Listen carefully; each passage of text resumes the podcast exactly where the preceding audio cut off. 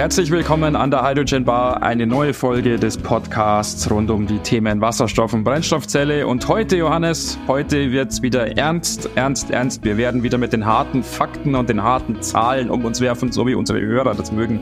Hallo Johannes, erstmal schönen guten Morgen. Hallo Martin, ja. Wir sind wieder zu zweit hier. Wir ja. haben äh, kein Gast, sondern wir haben ein, ein Riesenthema natürlich mitgebracht, so den Elefanten in der europäischen Politik oder Weltpolitik. In der Wasserstoffwelt, ja, genau.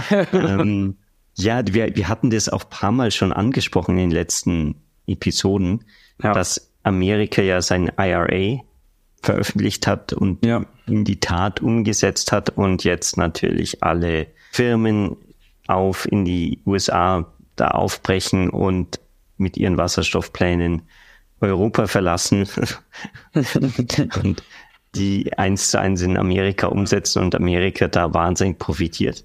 Ja. Ähm, deswegen wollten wir jetzt noch mal eine Episode da bisschen spezieller eingehen auf dieses IRA, auf die Effekte, die das hat und ja, euch da ja. die, die, die bisschen aufzeigen, was sich da gerade tut.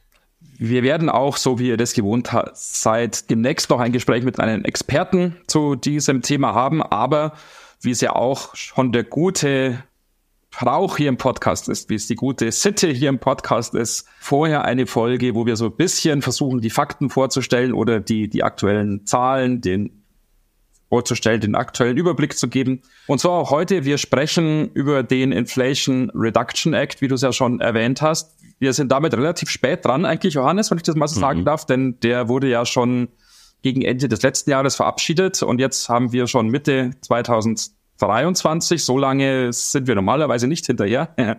Aber diese ganze Entscheidung hat sich natürlich auch nach und nach erst auf unser Thema Wasserstoff ausgewirkt und die Entwicklungen sieht man jetzt so ein halbes Jahr später, zumindest nach meiner Ansicht, wahrscheinlich auch nach deiner, Johannes, mhm. verhältnismäßig gut. Und ja. die Europäer sind ja auch nicht ganz faul und nicht ganz untätig. Da gibt's ja dann auch Aktivitäten, um auf den Inflation Reduction Act zu reagieren. Unter anderem ein Schlagwort, das wir auch schon erwähnt hatten, die European Hydrogen, die European Hydrogen Bank, die ja im Herbst diesen Jahres dann so richtig ihren Betrieb aufnehmen soll und dann auch solche Aspekte wie CBAM, ich glaube, das haben wir ja auch schon hin und wieder mal erwähnt.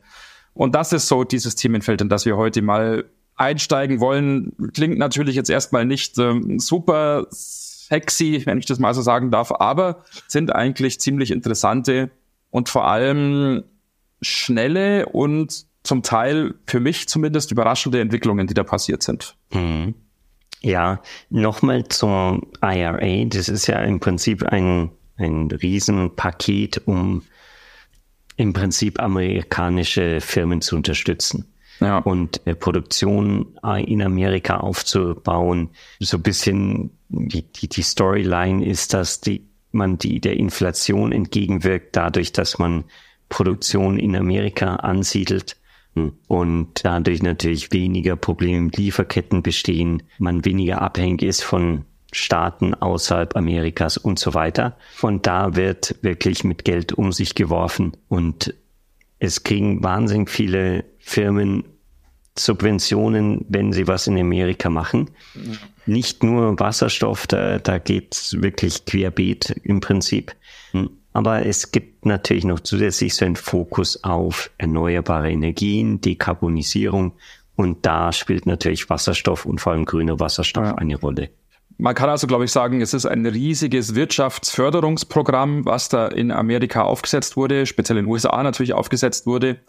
Und ich glaube, das ist auch so ein bisschen das, was dann dazu führt, auch, dass wir Europäer uns relativ schwer tun, auf solche Dinge zu reagieren, weil wir in der Europäischen Union nun mal dieses System haben, ja, unmittelbare Wirtschaftssubventionen in einzelnen Ländern sind nicht zulässig. Und es müsste dann also, wenn eben da entsprechend gefördert werden soll, eine gesamteuropäische Aktivität sein. Die Amerikaner tun sich natürlich leichter, die beschließen das einfach für ihre Länder, hm. für ihre Staaten. Und dann gilt es da, hier in Europa ist es ausgeschlossen, auch dass zum Beispiel Deutschland jetzt einfach so was auf die Beine stellen würde, weil das natürlich die anderen EU-Staaten sofort ankreiden würden als eine direkte Wirtschaftssubvention und folgend halt daraus eine europäische Wettbewerbsverzerrung. Und insofern mhm. muss die Antwort oder müsste die Antwort auf einen solchen Inflation Reduction Act im Endeffekt eine europäische sein. Und wir wissen alle, die europäische Antwort, die ist in vielen Fällen nicht besonders schnell, in vielen Fällen nicht besonders effektiv und in vielen Fällen auch sehr mhm. kompliziert und so ist es auch hier. Ja.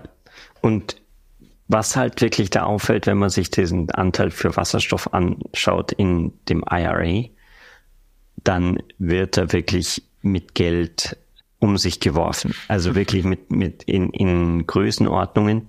Wenn man sich die europäischen Programme anschaut, dann, dann sind es irgendwie die Rundungsfehler, was in Amerika irgendwie vergessen wurde, so ungefähr. Ja, ähm, also da, ich, ich habe was gelesen von 380 Billionen US-Dollar.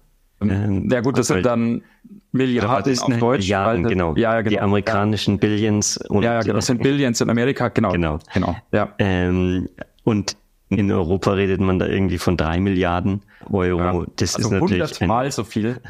ein großer Faktor. Wobei nicht so ganz klar ist, ob die drei Milliarden nicht vielleicht doch hoffentlich ein jährliches Budget sind, so ungefähr. Aber selbst dann ist es in diesen, diesen zehn Jahren, wo das IRA läuft noch immer Faktor 10 unterschiedlich. Ja. Und damit werden wirklich auch ja sehr hohe Subventionen gegeben. Mhm. Also das Paradebeispiel ist immer die Produktion von grünem Wasserstoff, der in Amerika mit bis zu drei US-Dollar pro Kilogramm subventioniert wird. Und da gibt's diese Statistiken, die ganz schön darstellen, dass man im Prinzip irgendwie mit ganzen Extrapolationen in den nächsten Jahren und so weiter und so fort dann irgendwann bei 5,50 Euro landet für ein grünen, grünes Kilogramm von Wasserstoff. Ja. Äh, und da ist der Preis in Europa und Amerika relativ identisch. Mhm. Und dann kommt halt nochmal die drei äh, US-Dollar pro Kilogramm. Haben die drei Dollar dazu? Ja, beziehungsweise weg. Ja, und weg. Und dann äh, ist plötzlich der, der grüne Wasserstoff selbst mit den Transportkosten aus Amerika nach Europa irgendwie bei 2,80 Euro oder sowas. Und das ist dann gar nicht so weit weg von ähm, Wasserstoff, der aus ähm, Gas produziert wird, also ja. dem, dem, grauen Wasserstoff, wo man dann recht schnell wirklich in diesen, ja, in, in einen wettbewerbsfähigen Preis kommt aber eben nicht, wenn der Wasserstoff in, in Europa produziert wird. so toll, wenn er in den USA produziert wird. Und es gibt noch zwei weitere Aspekte an dieser Förderung, jetzt speziell in Bezug auf Wasserstoff oder auf grünen Wasserstoff, die sich die Amerikaner da überlegt haben, die wirklich sehr ideenreich sind und, und, und sehr smart. Also das muss man wirklich sagen. Der erste Aspekt ist, diese Subvention von drei Dollar je Kilogramm grünem Wasserstoff gibt's nur in den ersten zehn Jahren. Mhm. Das heißt bis zum Jahr 2032. Und das bedeutet, jedes Unternehmen, das eben möglichst viel von dieser Subvention oder von dem Tax Credit, den es da eben gibt, abbekommen möchte, muss so schnell wie möglich loslegen. Mhm muss eben so schnell wie möglich schauen, hier grünen Wasserstoff zu produzieren. Und das ist auch tatsächlich was, was die Unternehmen tun. Wir kommen dann gleich noch dazu, weil das sind wirklich beeindruckende Zahlen, die sich da ergeben. Vor allem für die USA natürlich beeindruckende Zahlen. Für uns Europäer sind das eigentlich Zahlen, die uns die Tränen in die Augen treiben sollten. Und der zweite Aspekt, der da sehr, sehr smart ist, sobald man Wasserstoff mit Hilfe von erneuerbarer Energie erzeugt, profitiert man sogar von einer zweifachen Subvention, von einem zweifachen Tax Credit, weil es für Renewable Electricity auch noch einen Tax Credit von 2,6 Cent pro Kilowattstunde tatsächlich gibt. Und insofern eine zweifache Subvention für die Erzeugung von grünem Wasserstoff in USA. Auf der einen Seite für die Verwendung von erneuerbarer Elektrizität, 2,6 Cent pro Kilowattstunde. Und auf der anderen Seite für die Erzeugung von Wasserstoff eben von drei Dollar pro Kilogramm. Und, und somit ergibt sich dann wirklich ein sehr, sehr attraktives Paket. Und durch diese Befristung auf die zehn Jahre ist auch ein Handlungsdruck erzeugt worden, der eben dazu führt, auch dass die Unternehmen sofort und so schnell wie möglich da loslegen. Mhm. Und wenn ich das als Europäer mal so sagen darf, ein sehr, sehr smarter und überlegter Move. Mhm. Was halt auch andererseits dazu führt, dass natürlich jetzt alle möglichen Firmen in den nächsten zwei Jahren alles Mögliche aufbauen. Ja. Ähm, und dann wird mit jedem Jahr die Attraktivität niedriger, signifikant geringer. Und ja. da, da gibt's dann natürlich auch die, diese Abwägung zu sagen, ja, wo bringe ich jetzt meine, meine ja, Energien, die ich habe, ein? Und das ist natürlich jetzt im Moment Amerika. Ja. Ja, aber wenn mein Projekt sowieso erst in fünf Jahren ansteht, dann schaut es mit Amerika schon wieder anders aus. Auf der anderen Seite weiß man auch nicht, was passiert in zehn Jahren. Ja. Ähm, ist ja oft so, dass dann Programme einfach verlängert werden und dann geht's halt so weiter. Ja. Auf jeden Fall sind die Auswirkungen signifikant. Man kann das unter anderem sehr eindrucksvoll an einer Statistik ablesen, die ich gefunden habe, nämlich die Ankündigungen hinsichtlich des Zubaus von Elektrolysekapazität in der EU im Vergleich zu den USA. Und vor dem Inflation Reduction Act hatte Europa bzw. die EU eigentlich immer und konstant den größten Anteil an diesen Ankündigungen. Das heißt, von allen Projekten hinsichtlich Elektrolyse, die weltweit angekündigt wurden, waren immer so gute 40 Prozent auf die Europäische Union verpflichtet. Also immer so gut 40 Prozent von den Unternehmen, die Elektrolysekapazitäten aufbauen wollten, hatten vor, eben das in der Europäischen Union zu tun und das war dann immer weltweiter Spitzenreiter. Und seit dem Inflation Reduction Act ist das signifikant anders. Jetzt ist die USA der ja, Führer sozusagen, der, der, äh, ja, wie sagt man das unverfänglich? Ja, ah, dass man nicht Führer sagt, Johannes, ich weiß es. Der, der steht an der Spitze von dieser. Statistik. Genau, ja, steht an der Spitze dieser Statistik. Und sehr, sehr äh, beeindruckende Zahl im negativen Sinne aus europäischer Sicht, dass seit dem Inflation Reduction Act nur noch zwei Prozent von den Projekten hinsichtlich Zubau von Elektrolysekapazität für die Europäische Union angekündigt wurden. Mhm. Das heißt, der Inflation Reduction Act hat dazu geführt, dass die Ankündigungen in Europa von so guten 40 Prozent zurückgegangen sind auf circa zwei Prozent. Das heißt, wir haben einfach dieses Business verloren. Mhm. So muss man es, glaube ich, sagen, ja. Ja. Ähm, man kann natürlich sagen, gut, es gibt ja diese alten Ankündigungen, die, die ja. in den letzten Jahren gemacht wurden, ja. die großen Pläne, wo wir auch paar Mal schon in unseren Studienanalysen ja. drüber gesprochen haben, wo dann auch gesagt wurde, äh, das sind alles schöne Ankündigungen, aber wirklich in die Realität, in die Praxis umgesetzt ist noch wenig davon. Und das ist natürlich jetzt auch der, das große Fragezeichen, ob ja. diese Ankündigungen auch weiterhin in die Praxis umgesetzt werden oder ob die dann einfach in diesem Ankündigungsstatus verbleiben und am Ende dann irgendwo in der Versenkung verschwinden. Ja. Und ja. da ist auch, auch so ganz interessant bei, bei einer Studie über den Zubau äh, von Elektrolysekapazitäten. Da wurde analysiert, dass von allen Elektrolyse ja, Locations, alle Projekte, die es gibt, sind 86 Prozent in einer frühen Planungsphase, mhm. wo zum Beispiel noch nicht mal der Standort klar ist. Wo man einfach sagt, wir wollen hier einen Elektrolyseur ja. irgendwo aufbauen. Ja. Und man, man macht es erstmal bekannt und kümmert sich dann natürlich um diese Details, aber es ist weit weg von irgendwie einem Spatenstich. Und nur ein Prozent der Projekte sind wirklich in der Umsetzung. Ja. Da, das ja. sieht man auch, wie, wie viel das noch alles auf Papier stattfindet. Und die Frage ist halt wirklich, wie, wie schnell das in die Umsetzung geht. Natürlich mit diesen drei Dollar pro Kilogramm hat die USA schon ein, eine große Karotte geschaffen, um das möglichst schnell von der Planung in die Umsetzung zu bringen.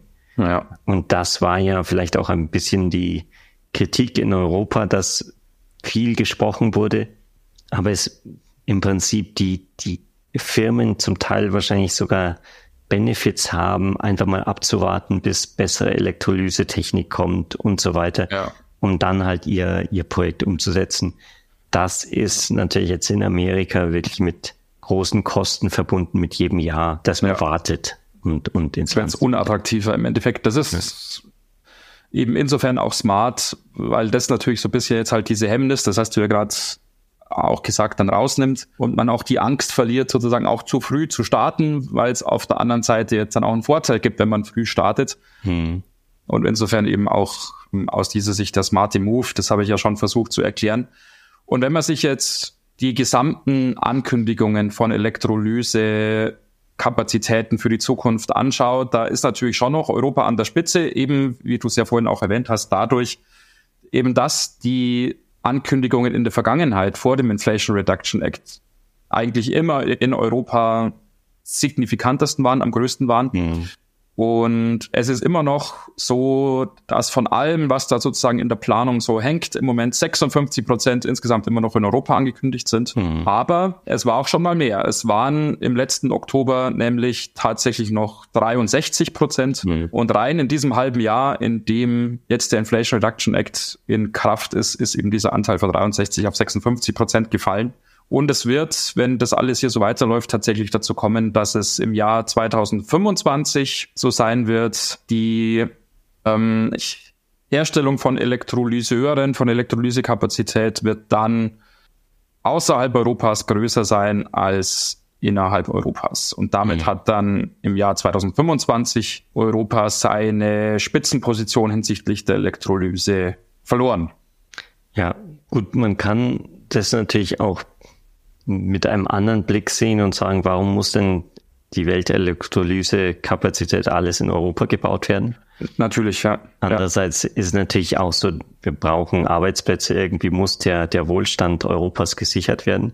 Ja. Und wenn man jetzt äh, ja nur ein kleines ja, Produktionsland ist, so ungefähr, und gerade sich selbst versorgen kann, dann ist es halt natürlich schwerer, diesen Wohlstand zu sichern und natürlich auch im internationalen Wettbewerb zu bestehen. Ja. Und das ist ja auch so ein Punkt, diese Elektrolysehersteller, die lernen ja wahnsinnig mit der Installation von Anlagen, mit dem Betrieb von Anlagen und können dann verbessern. Ja. Und solange diese Anlagen alle nur auf dem Papier bestehen, bringt es den Elektrolyseurherstellern überhaupt nichts.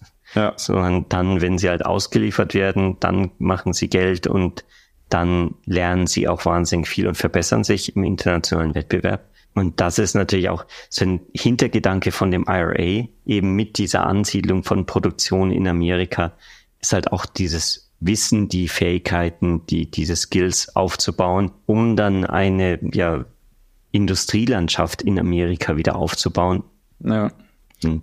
Wo man dann natürlich da im, im Nachhinein auch hofft, dass nicht nur Wasserstoff äh, exportiert wird. Also das ist wahrscheinlich eher überhaupt nicht das Ziel, sondern ja. wirklich, dass da Produkte geschaffen werden, die dann exportiert werden können. Mhm. Ja, genau. Jetzt haben wir 20 Minuten lang im Endeffekt den Inflation Reduction Act gelobt, sozusagen. ja, ja.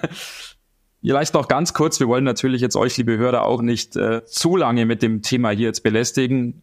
Aber es ist natürlich noch interessant, wie reagiert denn jetzt Europa auf diesen Inflation Reduction Act?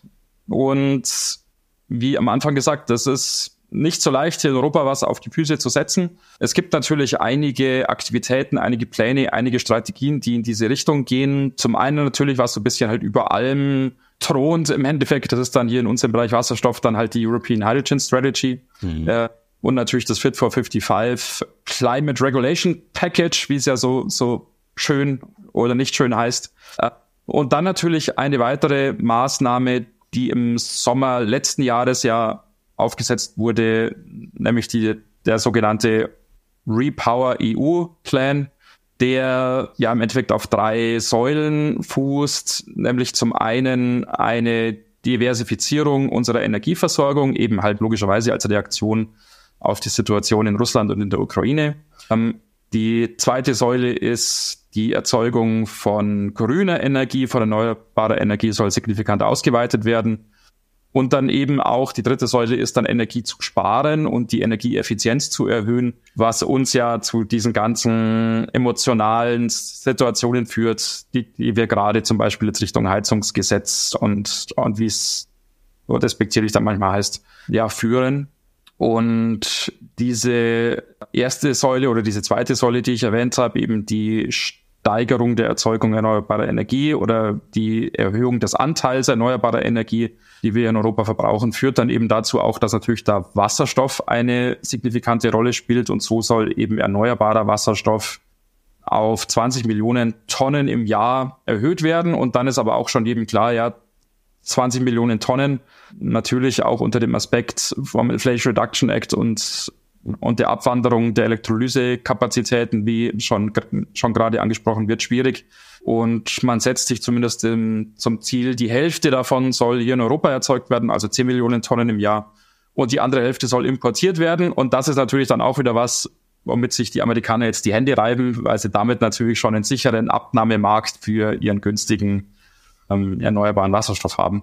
Und das ist natürlich eine Reaktion, die auf der einen Seite sehr verständlich ist, aber die jetzt auch den Inflation Reduction Act in gewisser Hinsicht noch begünstigt. Ziel ist natürlich, dass erneuerbare Energie im europäischen Energiemix bis zum Jahr 2030 wieder die magische Zahl oder das magische Jahr, Johannes, wir freuen uns alle schon drauf, weil das magische Jahr 2030 erreicht ist, mhm. äh, auf ca. 45 Prozent erhöht werden soll. Ähm, überraschenderweise aus meiner Sicht, Johannes, ein wenig ambitioniertes Ziel, weil wir mhm. durchaus ja jetzt schon so in der Gegend von 40 Prozent sind und es ja doch noch einige Jahre jetzt sind bis 2030, dann soll auf 45 Prozent erhöht werden. Also man ist da schon, schon relativ realistisch und äh, versucht da einfach das Mögliche jetzt zu tun. Mhm. Und weiß natürlich auch, dass auch gerade durch die Situation in der Ukraine, in Russland und im Endeffekt dem Wegfall der Erdgasversorgung man sich etwas schwerer tun wird als vorher, diesen Wechsel auf CO2-arme Energieversorgung hinzubekommen. Mhm. Genau. Ein, ein Punkt, der mir auch gekommen ist, als ich mir das alles da durchgelesen habe, ist, dass halt diese, ja, das Volumen, was da diese Hydrogen Bank, Bank macht, die Europäische Hydrogen Bank, das ist schon irgendwie homöopathisch. Also irgendwie drei Milliarden als, als initiales Funding, wo wahrscheinlich die Hälfte für, für irgendwelche, die, die Verwaltung drauf geht oder so. ähm, also es wird ja auch nicht billig sein, da die ganzen Regularien einzuhalten und dann, natürlich alle Länder in Betracht zu ziehen. Und äh, dann sagen sie, sie wollen irgendwelche Auktionen starten, um den Nachfrage und äh, Supply äh, und, und Produktion zusammenzubringen und dann irgendwelche Differenzen zu ja. unterstützen. Ja. Da wird dann gesagt, die, die erste Auktion ist, glaube ich, für nächstes Jahr vorgesehen. Die soll dann ja für Herbst im, diesen Jahres oder Herbst ähm, diesen Jahres schon ja, für 800 ja. Millionen Euro stattfinden. Das ist natürlich auch kein Pappenstiel. Aber da frage ich mich dann, sollen dann diese drei Milliarden Euro genutzt werden, um diese 800 Millionen zu unterstützen? Weil wenn du sagst, du, du gehst da irgendwie annähernd in diesen äh, Bereich von den, von dem IRA, ja. dann, dann bist du da ja bei, also Hunderten von Millionen an, an Subvention allein für diese 800 Millionen Euro äh, Auktion. Ja. Und dann reichen die drei Milliarden nicht lang. Ist, nach, wahrscheinlich nach einem Jahr oder zwei Jahren ist, ist alles Geld aufgebraucht. ja. Und drum, da, da ist, glaube ich, auch nichts, noch nicht ganz so klar, wie das wirklich umgesetzt wird. Ja. Bei der Hydrogen Bank. Da ist halt so ein bisschen der, der Unterschied in Amerika, da wird geklotzt und es ist halt irgendwie also Fakten geschaffen, wo man, ja. du hast gesagt, wir loben das. Man muss natürlich auch oder darf nicht vergessen, da auch die mahnenden Worte zu sprechen, wo man sagt, ja, da wird halt mit Geld um sich geworfen und die Hoffnung ist, dass es halt was kleben bleibt. Ja. Ähm, die Riesengefahr ist natürlich, dass Firmen da einfach Sachen aufbauen, um die, die ja. ja Subventionen zu bekommen, ja. weil es irgendwelche anderen Benefits hat, aber gar nicht so interessiert sind, das zu betreiben. Oder so wie es im Prinzip denn in Deutschland ja ein bisschen war mit den Photovoltaikförderungen, dass die dann im Prinzip auf einem höheren Preislevel hängen bleiben. Ja. Weil sie sagen, ich kriege ja sowieso die, die Förderung. Da so muss man gar nicht, nicht verbessern. Ja, genau. Dann ist auf einen Schlag eigentlich die Geschichte vorbei, sozusagen, sobald mhm. die Förderung weg ist. Ja. Weil einfach diese Kostendegression nicht mitgemacht wurde, ja. ja. Mhm. Also ja, ich glaube, es ist nicht alles Gold, was da in Amerika. Nein, nein, Gottes Willen, ja. Aber es ist halt auch so, gerade für den europäischen Teil, ja. da fehlt so bisschen, würde ich sagen, eine klare Aussage. Selbst die, die Aussage, dass man es nicht macht, äh, wie ich das mitbekomme, da wird so bisschen um den, den heißen Brei herumgeredet und gesagt, wir machen was, aber was, das ist noch nicht so ganz klar. Ja, ja ich glaube zur European Hydrogen Bank und auch zu CBAM, also diesem mhm. Carbon Border Adjustment Mechanism, sollte man vielleicht auch nochmal eine eigene Folge machen, weil da könnten wir jetzt nochmal verhältnismäßig ja. tief einsteigen. Genau, das ist ja schon eine halbe Stunde schon wieder ja, auf. Ja, ja, ja, ja, Schluss machen. Ja, ja, genau. Nur ein letzter Satz zu Sieben, weil ich das ganz am Anfang erwähnt hatte und nicht, hm. dass jetzt jemand uns dann eine erboste E-Mail schreibt, weil wir das Thema sozusagen angesprochen haben und dann nicht ausgeführt. Das ist ein Mechanismus, um eben an der Grenze zur Europäischen Union diesen CO2 CO2-Preis im Endeffekt nachträglich zu erheben auf Energieprodukte, wenn man es mal so sagen kann, die außerhalb der EU erzeugt worden sind und vielleicht außerhalb der EU relativ niedrigpreisig erzeugt worden sind, weil dort nicht diese CO2-Bepreisung mhm. vorliegt. Und so will man eben dieses sogenannte Carbon Leakage verhindern oder dass quasi jetzt die Industrie oder die Energieerzeugung aus Europa verschwindet oder abwandert ähm, und eben Energie zu einem niedrigen Preis erzeugt wird in Regionen dieser Welt, die eben nicht so sehr auf Nachhaltigkeit und Erneuerbarkeit achten und diese Energie dann sozusagen von außen zu einem sehr, sehr attraktiven Preis nach Europa gelangt, sondern es soll dann eben an der Grenze nachträglich dieser CO2-Footprint mhm. bepreist werden und damit, so ist die Hoffnung, eben dann eine Wettbewerbsgleichheit geschaffen werden von in der Europäischen Union erzeugten Energie und außerhalb mhm. erzeugter Energie. Aber wie gesagt, das ist ein weiterer Mechanismus, über den wir im Endeffekt mal eine eigene Folge sicherlich machen können. Da gibt es natürlich Probleme über Probleme. Wie beschränkt ja. man wirklich den CO2-Fußabdruck ja, von ja. komplexeren Produkten? Ja, genau. Und wie stellt man sicher, dass es auch wirklich so produziert wird, dass, wie es angegeben wurde, lauter solche Sachen? Ja, ja. Ähm, ja, bevor wir da eingehen. Meldet euch gerne mit irgendwelchen Kommentaren, Fragen zum IRA genau. ähm, unter kontakt at hydrogenbar.de oder die Webseite www.hydrogenbar.de. Und ja, wir freuen uns auf eure Hinweise, Fragen. Genau. Ihr findet die Links zu den Artikeln, die wir hier genutzt haben, natürlich in den Shownotes. Jo. Und ja, und haben euch für heute lang genug belästigt. Genau. Und hören uns dann in der nächsten Woche wieder mit einer neuen Folge der Hydrogen Bar. Wir wünschen euch eine schöne Zeit und freuen uns, wenn ihr nächste Woche wieder mit dabei seid. Bis dann. Ciao. Bis dahin. Ciao.